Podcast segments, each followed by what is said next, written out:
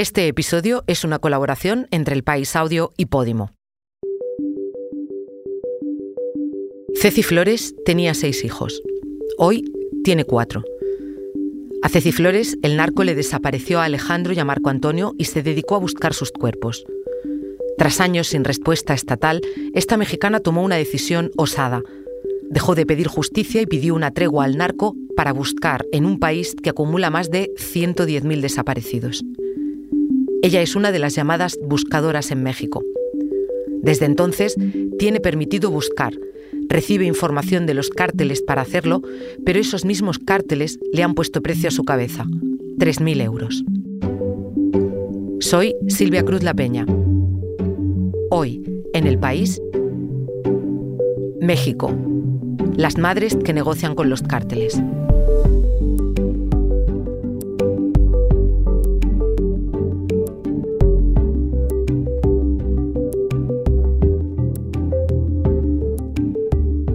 Esta historia la trae mi compañera Almudena Barragán.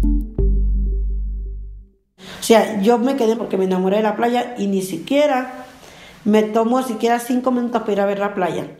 Ella es Ceci Flores. Ceci, no Cecilia. A Ceci Flores siempre le gustó ir a la playa. Por eso vivía en Bahía de Quino, en el estado mexicano de Sonora, al noroeste del país.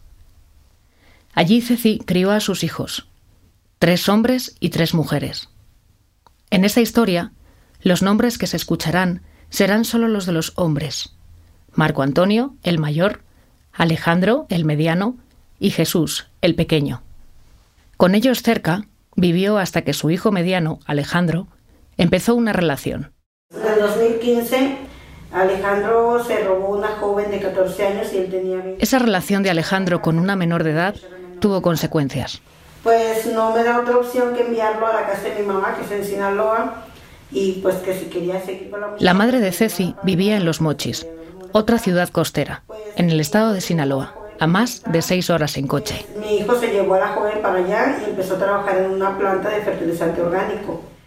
En esa fábrica trabajaba también su hijo mayor, Marco Antonio, que le consiguió el trabajo a su hermano mediano. Ceci Flores les ayudó a Alejandro y a su novia menor de edad a instalarse en los mochis y después regresó a su casa en la playa. Yo, me fui a las 7 de la tarde de Sinaloa, llegué a las 7 de la mañana a mi casa en Bahía de Quino y a las 11 de la mañana me llaman para decirme que mi hijo se lo había llevado el cártel. Ceci Flores recuerda las horas con precisión. Pues eh, lo desapareció. A Alejandro lo desaparecieron en 2015. Esa expresión es común en México porque es un país en el que las personas rara vez desaparecen por decisión propia. Las personas son desaparecidas. O las desaparecen comandos armados del narcotráfico, de alguno de los numerosos cárteles de la droga que controlan el país, o las desaparecen policías municipales, estatales o el ejército, que también pueden tener vínculos con el crimen organizado.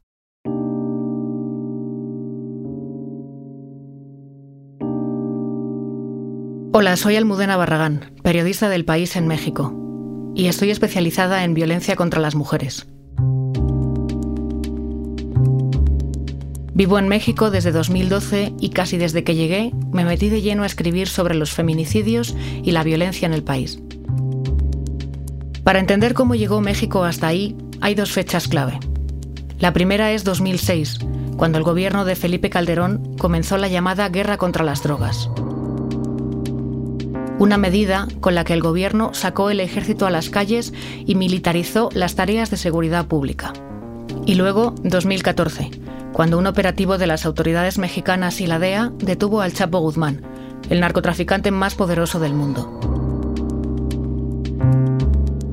El vacío de poder desató una disputa entre dos clanes, el de los Chapitos, que eran los hijos del Chapo, y el de Ismael El Mayo Zambada, histórico líder del cártel de Sinaloa.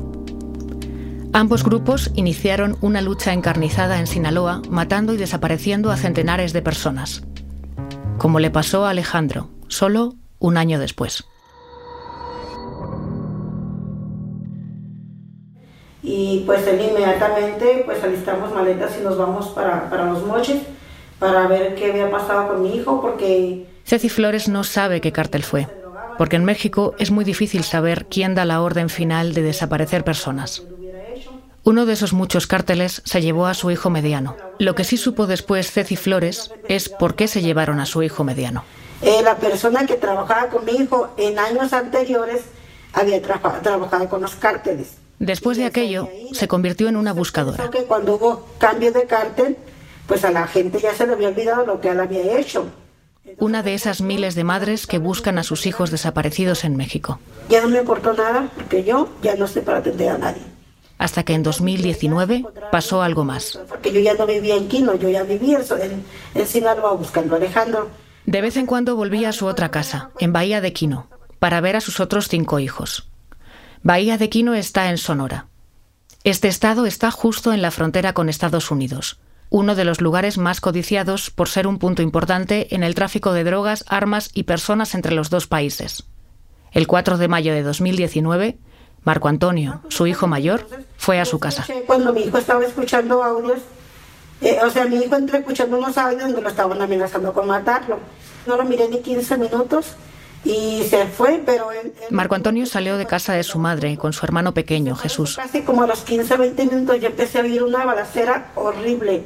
Tengo un altar en mi recámara de mi Alex y está un Cristo, eh, tengo un Cristo ahí, entonces yo lo único que hice es arrodillarme ante él y decirle, no me vais a hacer lo mismo. En ese momento mi hija me llama y me dice, mamá, córrele porque a mis hermanos se lo llevó se lo llevó la mafia. Pues yo caí de rodillas a él.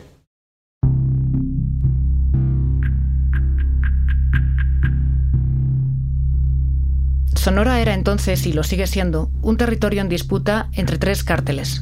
El cártel de Caborca, el de Sinaloa y el cártel Jalisco Nueva Generación. Para el preciso momento en que Ceci Flores se arrodilló ante su altar, el narco le había desaparecido a sus tres hijos varones. Primero el mediano en Sinaloa y después el mayor y el pequeño en Sonora. Seis días después, recibió una llamada de teléfono de su hijo menor secuestrado. Y él me dijo, va a venir a este lugar, me dijo que está muy lejos de Vallequino. Nos fuimos al lugar y cuando llegamos no lo podía creer. Ver a mi hijo parado ahí. Jesús estaba bien. Igual estaba como loca volteando para todos lados buscando a Marco Antonio. Y yo pensaba que a Marco Antonio pues lo habían matado y me lo habían dejado ahí tirado. Y decía, que ¿dónde está tu hermano? Y me decía, no se desespere más porque mi hermano va a volver. Pero Marco Antonio no volvió. Ceci Flores supo tiempo después por qué un cártel se llevó a Marco Antonio, quien tenía una tienda de alimentación en Bahía de Quino. Pero lo que yo tengo conocimiento hasta ahora que mi hijo andaba mal, que él andaba mal y por eso la persona que trabajaba con él pues vendía droga. Entonces, pero pues era de él mismo. Entonces, pues, Ceci Flores dejó de ir a la playa. Yo me quedé en Vallequino porque me enamoré de la playa y ni siquiera me tomo siquiera cinco minutos para ir a ver la playa. Porque en cuanto amanece yo ya estoy en el monte buscando a mis hijos. Un momento, ahora volvemos, pero antes te contamos una cosa. Hoy en el país te recomendamos Necropolítica, Muerte, Crimen y Poder, donde analizamos grandes crímenes cometidos desde el poder y a criminales protegidos por el poder. El poder decide hacer vivir, el poder decide dejar morir y garantizar la impunidad. Necropolítica, Muerte, Crimen y Poder es un podcast semanal en el que investigamos y analizamos grandes crímenes en México, España y América Latina. Necropolítica es un podcast exclusivo de Podimo. Porque escuchas mientras te informas con las mejores historias, te regalamos 30 días gratis de suscripción a Podimo, la app de podcast y audiolibros. Date de alta en podimo.es barra hoy en el país. Después solo 4,99 euros al mes.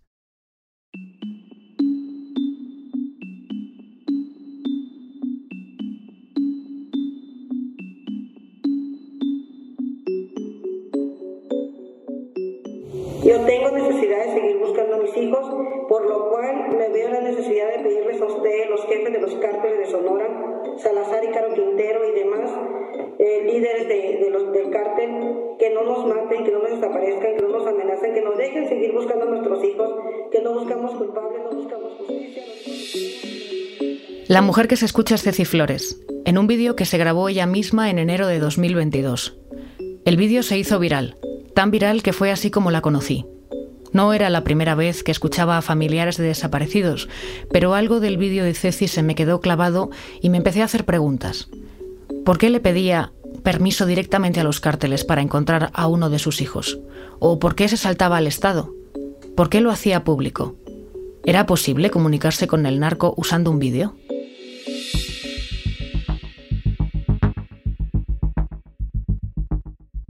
Sabía que había muchas mujeres que están en su misma situación. Las llaman las buscadoras, que es como se conoce a muchas de las madres de desaparecidos. La mayoría de ellas se enfrentan a la búsqueda de sus seres queridos con poco o ningún apoyo institucional, pese a que es obligación del Estado mexicano buscar a esos desaparecidos. La guerra gubernamental contra el narco se ha ido heredando gobierno tras gobierno hasta que México se ha convertido en una enorme fosa con más de 110.000 desaparecidos. Ahora mismo en el país hay más de 240 colectivos de familiares y por lo menos 2.710 fosas clandestinas, según cifras oficiales, aunque recientes investigaciones apuntan a que podrían ser más de 6.000. Hola, Mica, muy buenas tardes. Sí, claro que sí, cuando tú gustes. Entre las que buscan en esas fosas está Ceci. Así que quise conocerla. Le propuse quedar por primera vez un mes después del vídeo viral, en febrero de 2022. Dame chancita porque vengo viajando. Llegando a mi casa y a mi refugio y ahí te contesto. En ese primer intercambio de mensajes de voz, Ceci regresaba del norte de México, de buscar por enésima vez a sus hijos.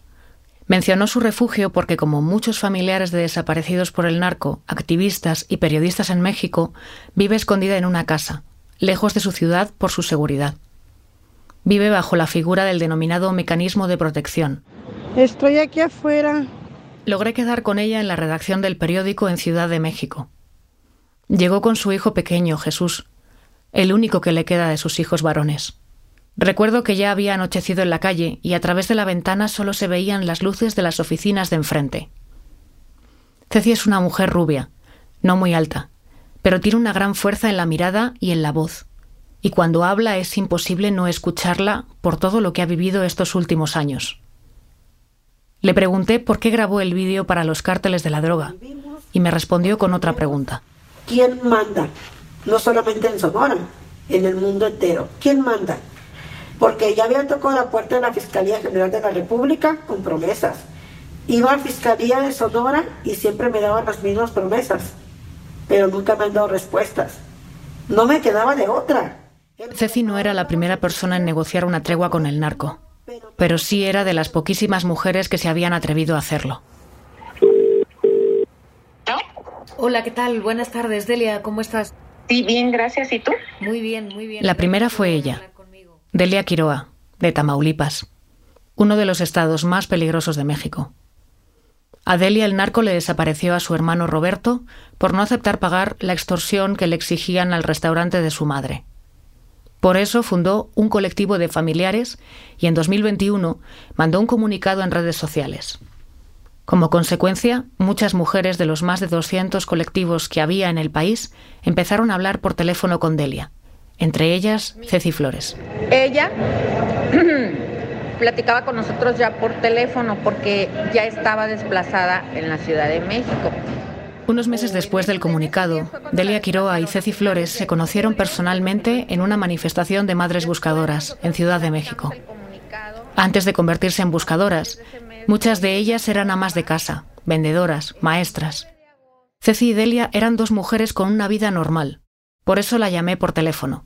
Quería entender quién era y cómo llegó a hablar públicamente al narco. Mire, yo iba a ser ingeniero, iba a ser ingeniero en mecatrónica, pero cuando nos pasa todo esto, yo hablo con mi mamá y le digo, ¿ya sabes qué? Pues es que ya ves, no hemos encontrado un abogado que nos ayude, ¿por qué no me meto a estudiar leyes en vez de terminar la carrera? Quiroga se licenció en Derecho como consecuencia de la desaparición de su hermano, en 2014. Después de años de búsqueda sin resultado, ella y un colectivo de madres lanzaron el comunicado. A mí se me ocurrió eso porque yo estoy estudiando una maestría en amparo y pues estamos viendo todo eso de, los tratados de paz después de lo de... Pero además yo quería entender mejor a una mujer que había decidido saltarse al gobierno para poder avanzar en la búsqueda de su hermano y de tantos otros. Las estadísticas nos dicen que del 100% de los asuntos que llevan los ministerios públicos, solamente llegan a un juzgado el 3% y solo obtienen sentencia el 1%. La conclusión de Quiroga fue que tenía que saltarse al sistema. Ante la ausencia del Estado en muchas partes de México, ella y los familiares de Tamaulipas decidieron tomar picos, palas y varillas para buscar a sus familiares. Pero el narco estaba matando a familiares por el hecho de buscar. Así que el comunicado de Delia no solo fue algo excepcional, el comunicado fue algo muy osado. Delia, ¿y cómo, cómo, perdón que te corte aquí, cómo se le manda un pacto de paz a un grupo del crimen organizado, a, un grupo del narcotráfico? Ese pacto es un pacto social que nosotros lo que queremos es primero que nos respeten la vida y nos dejen buscar a nuestros familiares. Dos, que no sigan desapareciendo personas. Y tres, que los cárteles pactaran entre ellos una paz. O sea... Y así, después del comunicado, el narco le permitió al colectivo de Quiroa que excavara en un terreno de Tamaulipas conocido como La Bartolina. De allí extrajeron 500 kilos de huesos calcinados. Quiroa no buscaba justicia ni meter a nadie preso, solo quería encontrar a su hermano.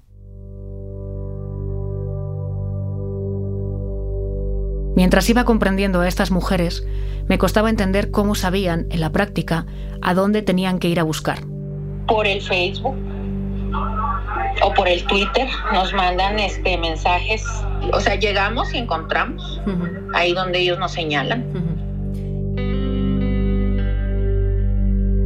Tanto Delia Quiroa como Ceci Flores viven como desplazadas bajo el llamado Mecanismo de Protección para Familiares de Desaparecidos. En teoría, como viven en un refugio, el gobierno les recomienda no exponerse. Eso significa que no pueden ir a buscar al desierto o al monte o tratar de entablar un diálogo con el crimen organizado. Pero imaginen lo que es explicarle a una madre desesperada que tiene que quedarse en casa mientras sus hijos ya no están. La mayoría de las madres se quejan de que el mecanismo en la práctica se traduce solo a un botón de pánico y a una casa lejos de donde vivían.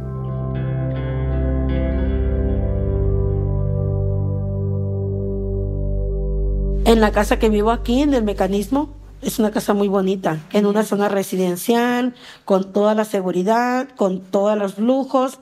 No me falta nada, pero me faltan mis hijos. Pues Recordaba lo que me dijo Ceci Flores el día que nos reunimos en Ciudad de México. Cada persona que no regresa es una familia rota que no vuelve a ser feliz. Que tengo dos hijas conmigo, tengo a mi hijo conmigo, pero me siento vacía en mi casa. Me preguntaba, mientras me imaginaba su casa vacía, qué significa buscar y cómo lo hacía. Porque entender a Ceci Flores era entender en parte a las madres buscadoras, a los familiares buscadores. Era entender a las personas en quienes se convertían en el momento en el que el Estado dejaba de responderles. Desde aquel día de febrero de 2022 que conocí a Flores, decidí comunicarme con ella frecuentemente. Muchas veces estaba buscando, en Sonora o en Sinaloa. Un día de abril de 2022 le dieron una pista y la siguió. La localización del cuerpo se hizo en la carretera 20, para la costa de Hermosillo, a 6 kilómetros al sur. Ceci Flores me mandó unos mensajes de voz. Una fuente anónima le había informado de una ubicación donde parecía posible que hubieran dejado a su hijo mayor, Marco Antonio. Está solo, está solo, no hay nada a su alrededor, así como la persona me refirió. Y me dijo, y él me dijo, vas a saber qué es él porque está sentado, me dijo. Y sí, ahí está sentado, está sentado el cuerpo, ahí tengo fotos. Aquel día, frente a aquel cuerpo en posición fetal, amarrado de pies y manos, Ceci me dijo que rezó mucho. Rezó para que fuera Marco Antonio por fin, pero también rezó para que no fuera él. Encontrarles ayuda a que las familias puedan lidiar con el duelo, pero no encontrarles significa luchar entre la angustia y la posibilidad, aunque sea mínima, de que su hijo siga vivo y pueda regresar algún día. Solamente queda esperar ahorita, se va a procesar para que sean o no mi hijo, pues que ellos me den la información inmediatamente. La comprobación del ADN nunca es un proceso inmediato, pero aquel cuerpo solitario, según me dijo Flores después, tampoco era el de su hijo mayor. Hola, buenas tardes. Discúlpame que apenas esté dando seguimiento a los mensajes. Lo que pasa es que sí estuvo fuerte lo de ayer y he tenido mucho, muchas llamadas y Por mi trabajo es normal que contacte con fuentes, pero en el caso de Ceci Flores me empezó a preocupar especialmente su seguridad. Se había vuelto muy conocida desde que publicó su vídeo pidiendo una tregua al narco. Y aunque le estaba permitido buscar, alguien le había puesto precio a su cabeza. 50.000 pesos, unos 3.000 euros. 50.000 pesos para quien asesinara a Ceci Flores. Un día de finales de abril de ese mismo año, me mandó el siguiente audio. Por la Semana Santa y yo estaba sola aquí en el refugio cuando quisieron entrar. Pero pues gracias, es que solamente fue un susto. Aquel día trataron de entrar en su refugio, que en teoría es secreto. No le robaron nada, pero fue una alerta. Un año después, el 19 de abril de 2023, la llamé y su móvil estaba apagado.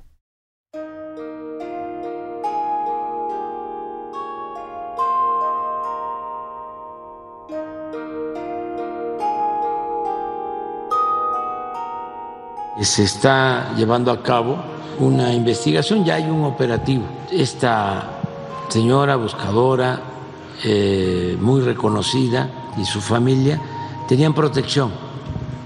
Y al parecer ella este, tomó la decisión de ir a otro sitio, otro lugar. También en Este era el presidente de México, Andrés Manuel López Obrador en su comparecencia diaria de las 7 de la mañana, la llamada mañanera. Hasta él estuvo pendiente de la desaparición de Ceci. Ya apareció la señora. ¿Qué informa? Que está bien de salud. Que está bien de salud. Eh, ¿Se puede precisar en dónde ocurrió No, no, no, no, ya, ya está bien. La señora. Así se refirió López Obrador a Ceci Flores. Desde una esquina de la sala de prensa en la misma conferencia. Después, se supo que Flores acabó en Sinaloa, después de recibir una llamada anónima para desenterrar unos cuerpos. Con ella iban cuatro policías cuando se les estropeó la camioneta en la que viajaban. Ceci estuvo 19 horas perdida en el desierto mientras buscaban a Alejandro. Aquella vez tampoco lo encontró. La verdad que estoy bien impactada de tanta gente que me estima me quiere.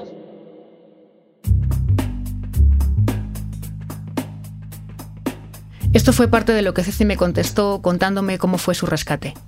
Mucha gente le escribió para mandarle su cariño. La madre buscadora se había convertido en el rostro de miles de mujeres que como ella buscan a sus hijos. La verdad, yo también pensé que Ceci había sido asesinada en aquel desierto.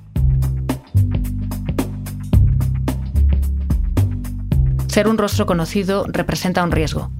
Sin embargo, también puede ser un salvoconducto que la protege ante la habitual indiferencia de las autoridades y la opinión pública. Su historia incomoda al poder porque nunca fue lo que muchos esperarían de una víctima, de una madre doliente y amorosa. Una madre que llora y se queda callada en un rincón. No. Ceci grita y protesta. Ceci nunca se ha quedado callada. Dos semanas después de saber que estaba a salvo, en mayo, otra madre fue asesinada. Teresa Maguellal fue acribillada a balazos a unas cuadras de su casa. Buscaba a su hijo José Luis. Teresa Maguellal fue la quinta rastreadora asesinada en Guanajuato en solo tres años.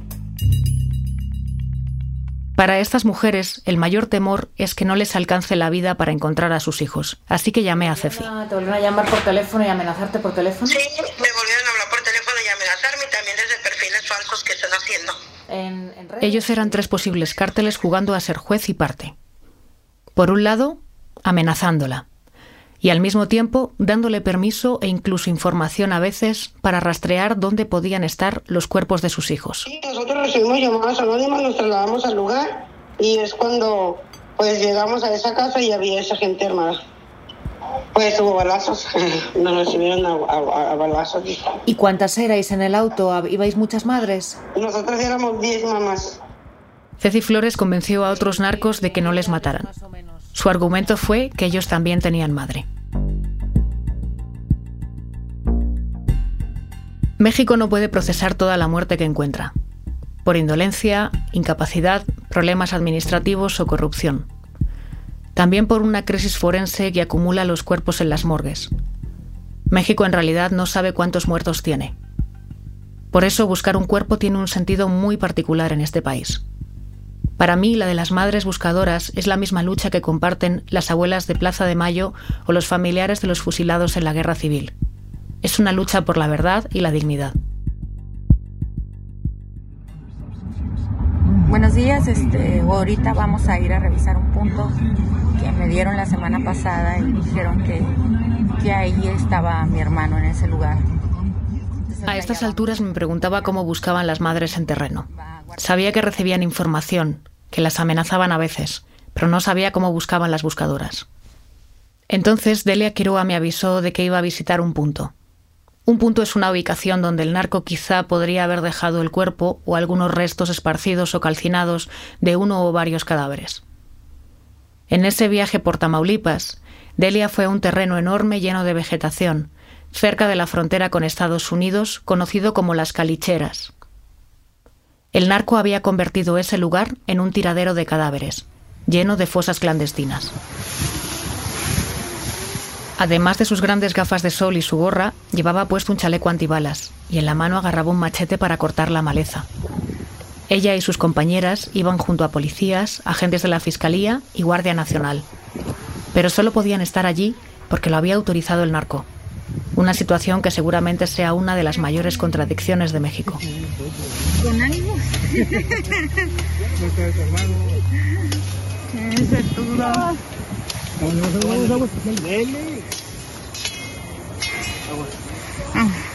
El lugar se parecía a un pantano.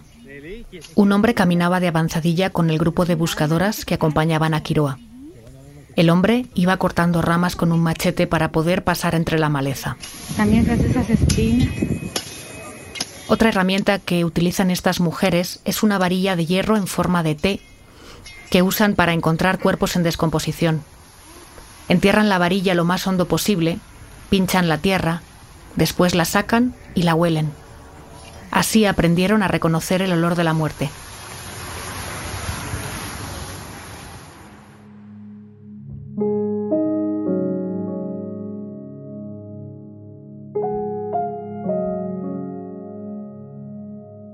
En teoría, el gobierno destina presupuesto para las búsquedas, pero luego no llega o es escaso muchas veces. Tan escaso que obliga a estas mujeres a poner de su propio bolsillo dinero, materiales o la propia comida y la gasolina de los policías que las acompañan.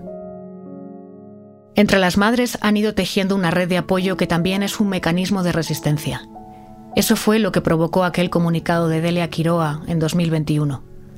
Un comunicado que luego firmaron otros colectivos, de Tamaulipas hasta Veracruz, pasando por Baja California, Jalisco y Guanajuato. Empezaron a buscar juntas por seguridad, pero en el camino se unieron por comprensión y supervivencia. Juntas eran más fuertes.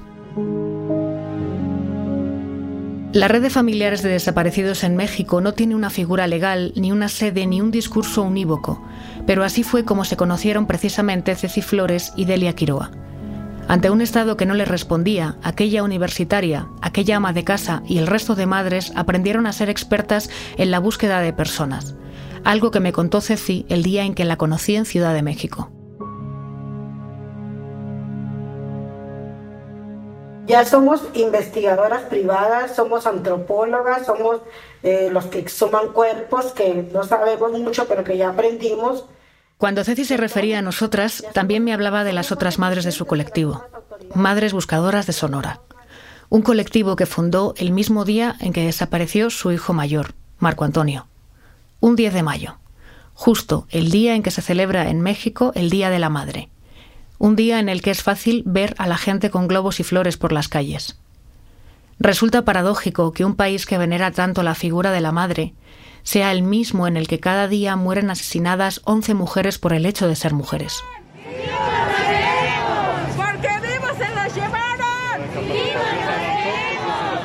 Desde hace años, cada día de la madre, cientos de madres buscadoras salen a las calles.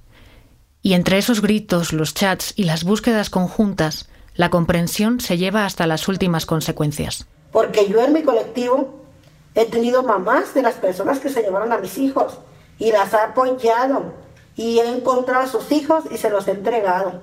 Era muy fuerte, pero era así. Entre esas madres con las que Ceci convivía, también había familiares de los sicarios que probablemente mataron a sus hijos. Y Dios me conoce y sabe, yo lo único que yo no es justo lo que me estás haciendo, porque me entregaste a la persona que es la causante de mi dolor y se lo voy a entregar a su madre y yo me voy a quedar todavía sufriendo la ausencia de mi hijo. Ceci Flores había ayudado a encontrar los cuerpos de los probables asesinos de sus hijos. Y así descubrí que la solidaridad era absoluta.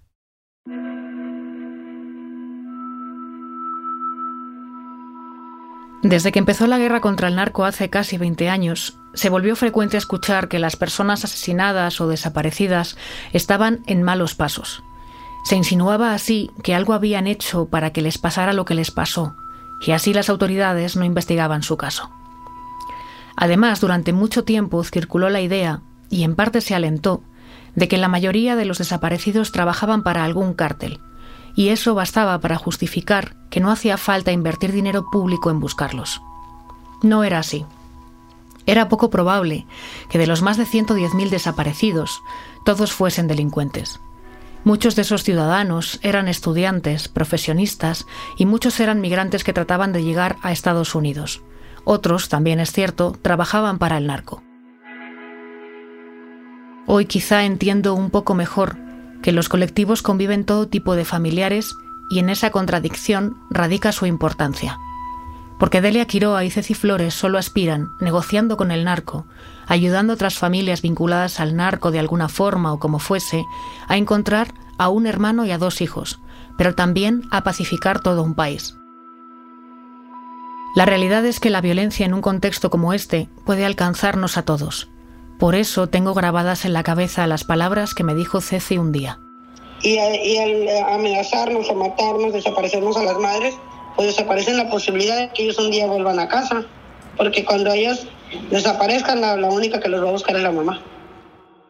Las familias, al final, si es que hay un final, tienen derecho a encontrar y enterrar a sus muertos, fueran quienes fueran.